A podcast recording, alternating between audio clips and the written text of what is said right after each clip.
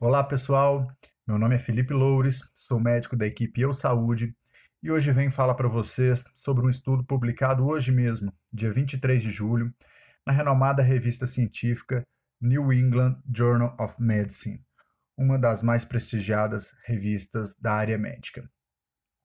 A publicação trata de um estudo feito aqui mesmo no Brasil, em 55 hospitais, e que avaliou o uso da hidroxicloroquina isolada e em associação com azitromicina no tratamento de pessoas hospitalizadas com suspeita ou com confirmação de Covid-19 e que apresentavam sintomas leves a moderados. Os pacientes foram divididos em três grupos.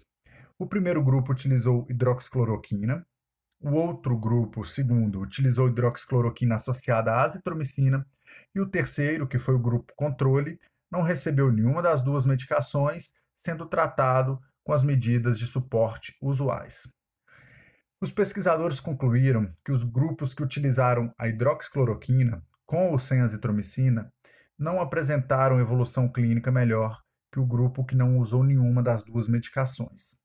Ou seja, não foi encontrada nenhuma vantagem em se utilizar a hidroxicloroquina com ou sem azitromicina nesses grupos, nesse estudo.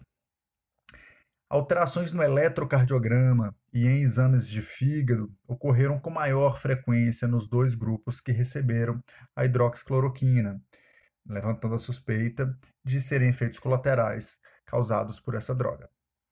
Portanto, pessoal, é mais um estudo que mostra a ineficácia da hidroxicloroquina no tratamento da Covid-19.